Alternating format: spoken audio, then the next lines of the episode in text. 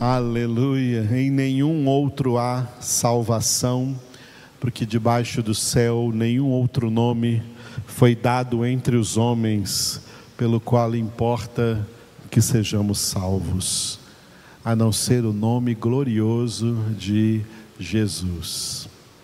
Jesus é maravilhoso. Aleluia.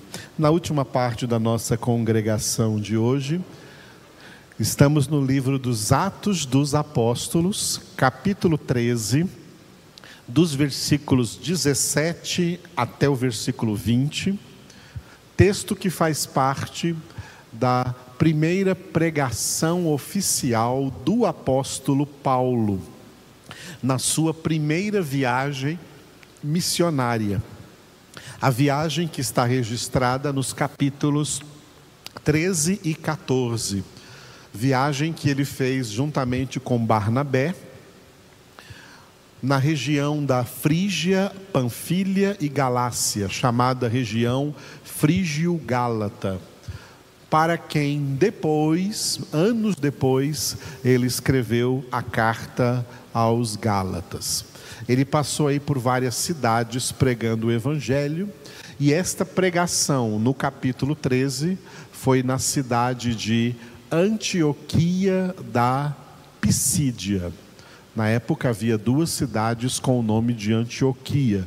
Antioquia da Síria, de onde vieram, de onde foram enviados Paulo e Barnabé, e Antioquia da Pisídia, aonde Paulo, dentro de uma sinagoga judaica, está realizando essa pregação.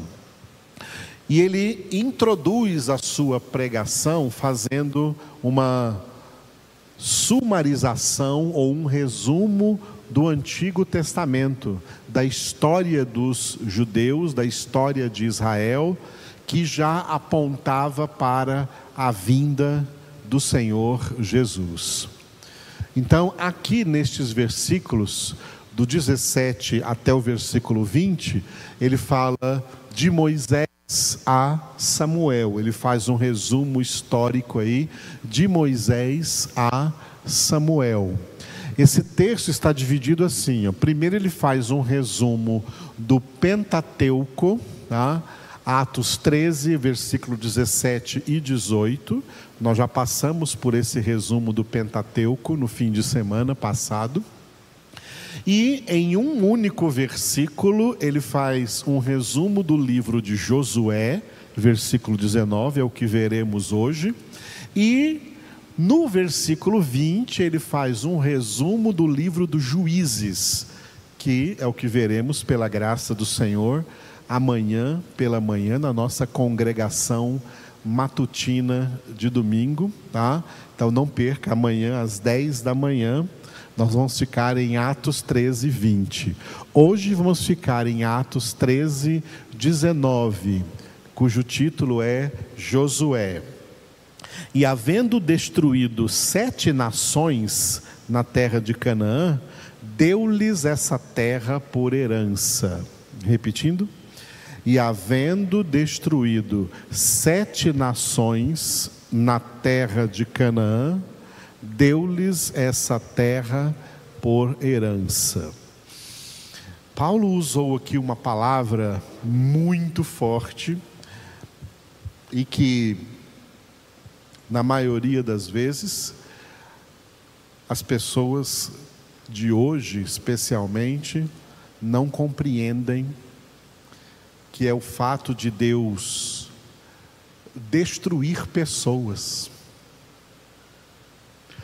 Tem muita gente que diria assim: ah, não, Deus não destrói ninguém. Paulo diz aqui que Deus destruiu, não sete pessoas, sete nações. E na história que nós lemos lá no livro de Josué, essas nações foram destruídas, sabe como? Matando homens, mulheres e crianças, sem dó, sem pena, sem piedade.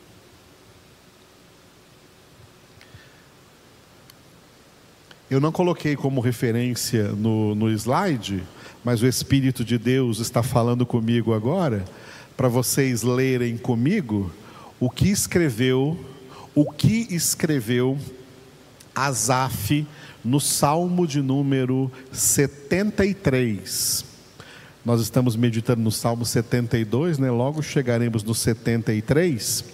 E no Salmo 73, versículo 27, olha o que Asaf escreveu. Salmo 73, versículo 27. Orando a Deus, Asaf disse: Os que se afastam de ti, eis que perecem. Tu destróis todos os que são infiéis para contigo. Repetindo, os que se afastam de ti, eis que perecem. Tu destróis todos os que são infiéis para contigo. Corrigindo uma palavra aqui do hebraico, em hebraico não existe a palavra infiéis. Aqui em hebraico está escrito a palavra descrentes. Tá? Então, tu destróis todos os que são descrentes para contigo. Olha, palavra de Deus, a Bíblia Sagrada dizendo declarando que Deus destrói pessoas. Deus destrói homens.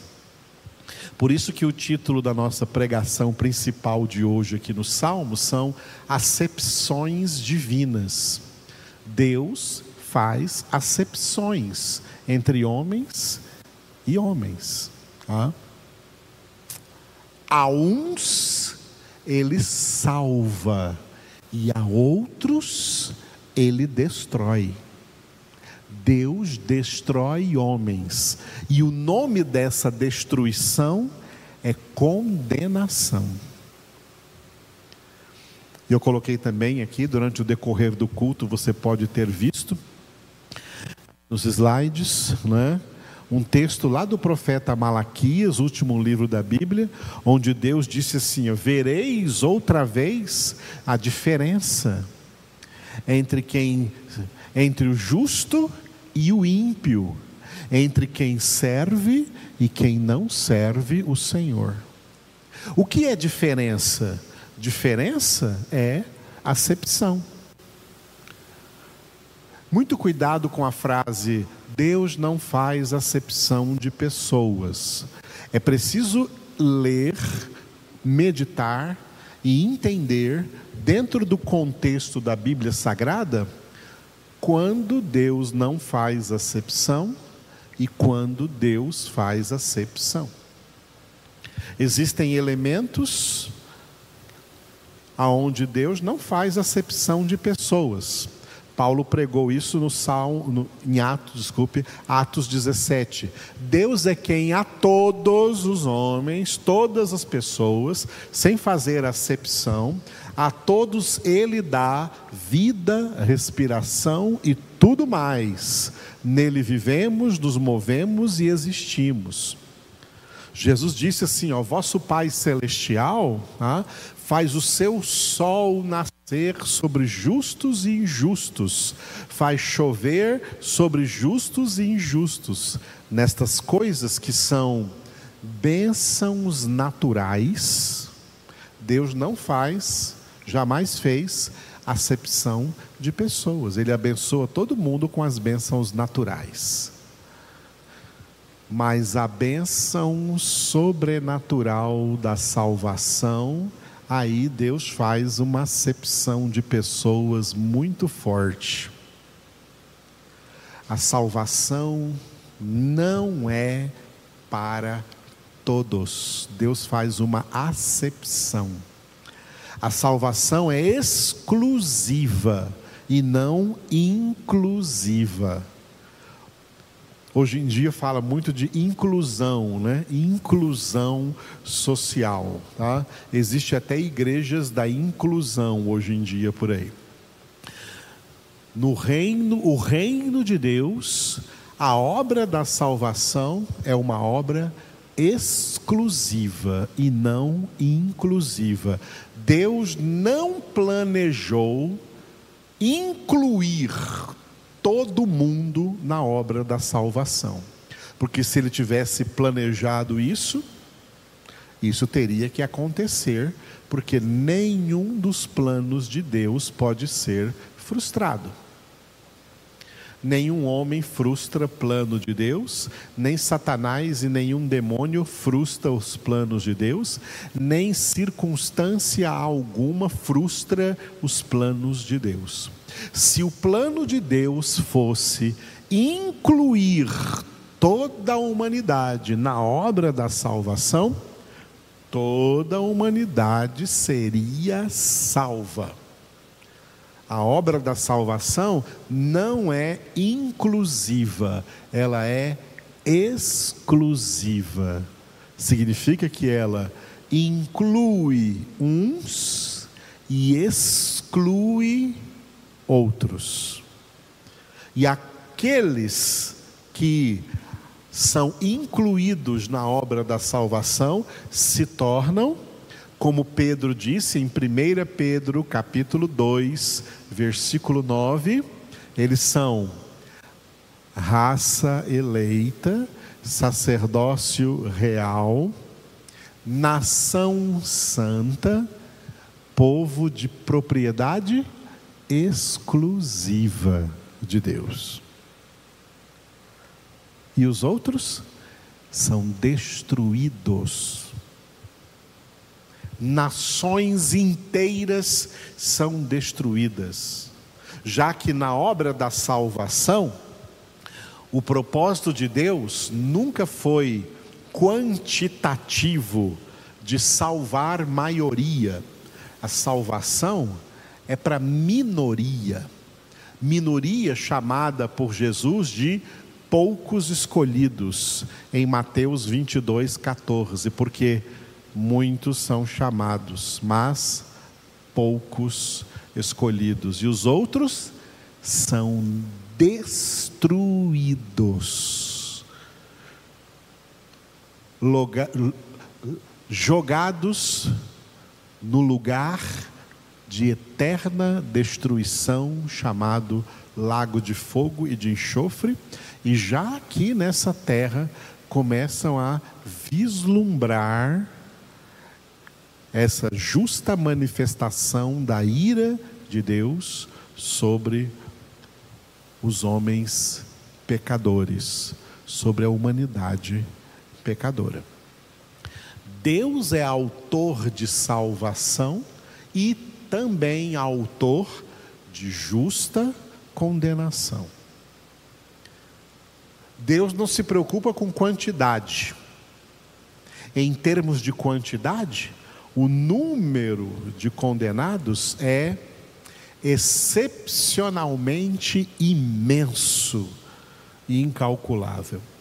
E o número de salvos, poucos escolhidos. Um povo selecionado por Deus desde antes da fundação do mundo e antes de criar o mundo, Deus já escreveu o nome de cada um deles no livro da vida do Cordeiro. Muita gente não entende essa doutrina e a falta de entendimento revela a sua falta de conhecimento bíblico. É a palavra de Deus que nos ensina dessa forma. A salvação é exclusiva, os outros são destruídos são destruídos. Romanos 9, Paulo explica por quê. Citando o que Deus falou para Moisés lá na época, lá na época do Êxodo, Deus dizendo: "Olha, eu terei misericórdia de quem eu quiser ter misericórdia. E eu terei compaixão de quem eu quiser ter compaixão. E aí o apóstolo Paulo conclui: logo, ele tem misericórdia de quem ele quiser ter misericórdia, e ele endurece quem ele quiser endurecer. Porque Deus resiste os soberbos, mas dá graça aos humildes. Então Deus faz, sim, acepção de pessoas, especialmente no que se diz respeito à obra da salvação.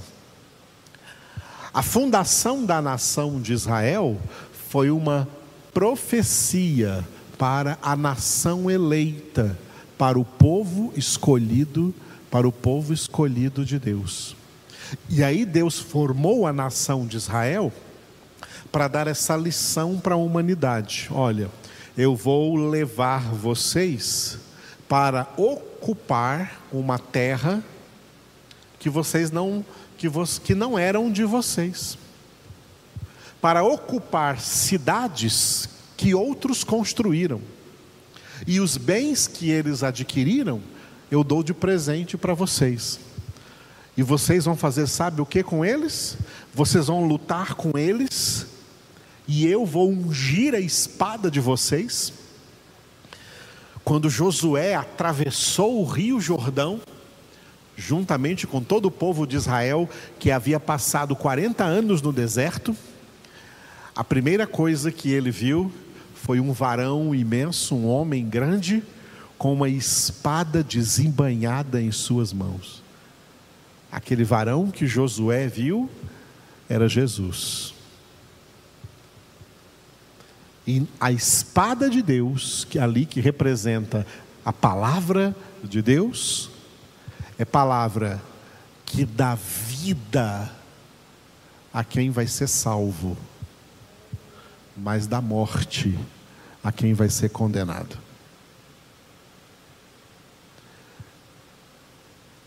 E Jesus disse para Josué: Vai, porque eu vou marchar contigo contra esse povo porque Deus destrói todos os que são descrentes para com Ele.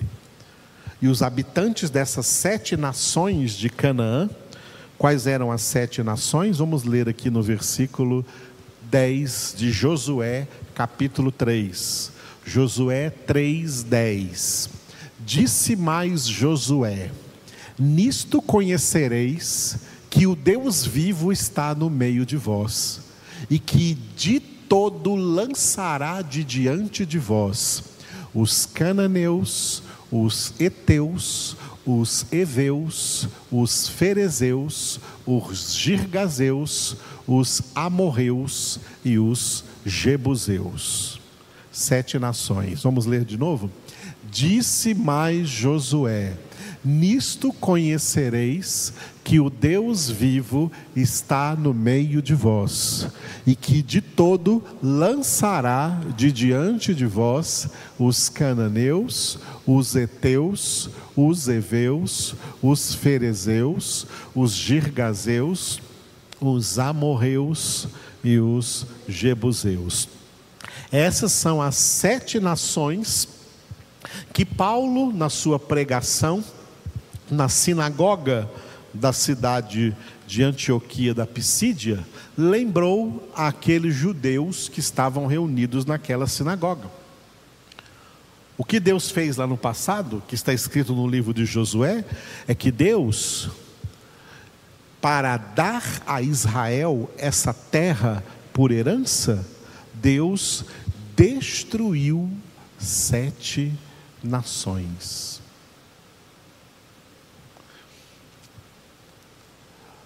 Todas as nações da terra, inclusive o Brasil, serão destruídas. Todas as nações da terra estão seguindo, conforme está escrito em Efésios, capítulo 2, versículo 2. Todas as nações da terra estão seguindo o curso deste mundo do príncipe da potestade do ar, do espírito que agora atua nos filhos da desobediência. Todas as nações da terra representa esse mundo que o apóstolo João escreveu em 1 João 5,19, sabemos que somos de Deus, mas o mundo inteiro, a humanidade inteira, e todas essas nações, inclusive o Brasil, o mundo inteiro jaz no maligno. Estão relegados a um destino de morte, condenação, sofrimento e destruição, porque esse é o salário do pecado.